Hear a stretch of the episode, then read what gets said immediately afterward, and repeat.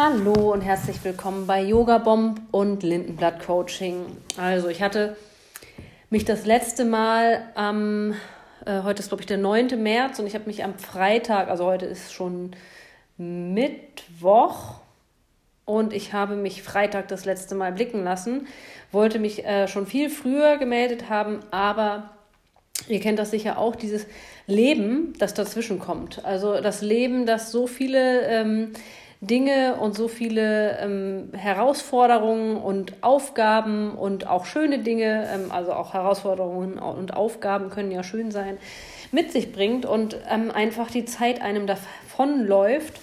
Und deswegen habe ich es einfach nicht geschafft. Aber umso schöner, dass ich heute jetzt wieder ähm, dabei sein kann. Und es ist ein traumhaftes Wetter draußen. Das macht es natürlich irgendwie noch schöner. Ähm, ich befasse mich heute mit der Lektion 52 und ich hatte am Freitag ja schon gesagt, dass ab ähm, Lektion 51 ähm, im Grunde genommen alles nochmal wiederholt wird, was bis zu Lektion 50 gemacht wurde. Die heutige Lektion oder die heutige Wiederholung behandelt folgende Gedanken. Moment, ah, hier ist, genau. Also, ich rege mich auf, weil ich etwas sehe, was nicht da ist. Die Wirklichkeit ist nie beängstigend. Sie könnte mich unmöglich aufregen. Die Wirklichkeit bringt nur vollkommenen Frieden.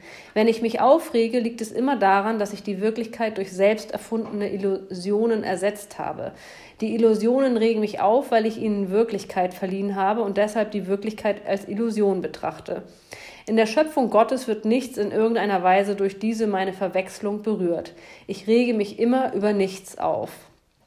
Diesen Gedanken finde ich gerade sehr, sehr schwierig, ähm, weil ich mich momentan oder wir uns vermutlich momentan ähm, über Dinge aufregen, von denen ich nicht sagen kann, dass es Illusion ist. Aber trotzdem kann ich dafür sorgen, dass in mir Frieden ähm, entsteht. Aber gut, also mache ich mal weiter.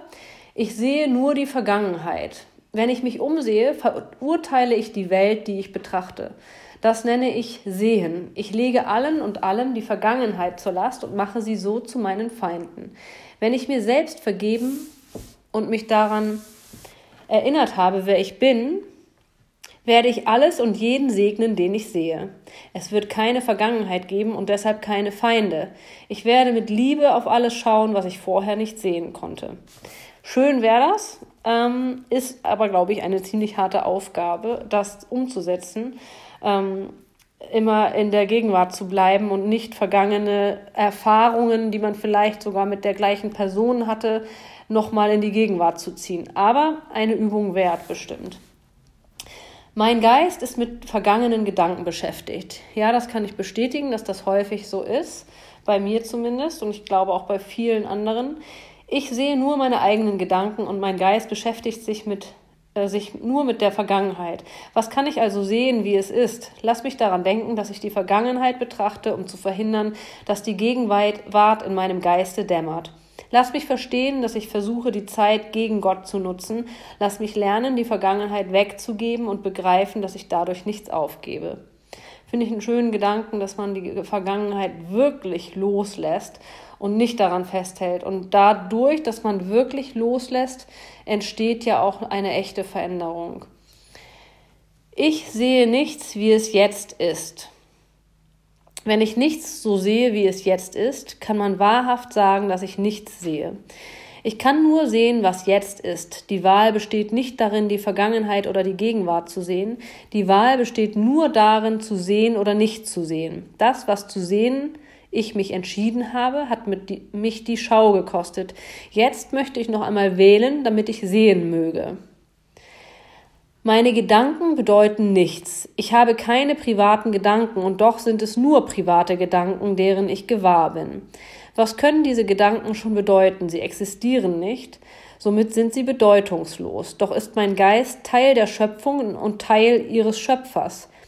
Will ich mich nicht lieber dem Denken des Universums anschließen, als alles, was wirklich mein ist, durch meine erbärmlichen und bedeutungslosen privaten Gedanken zu verschleiern? Ja, finde ich auch schwierig. Also ich weiß schon, was gemeint ist, glaube ich. Also ich glaube, ja, ich weiß, dass meine Gedanken nicht ich sind. Also mein, dein und auch deine Gedanken, das bist nicht du. Das sind Gedanken, die kommen und gehen.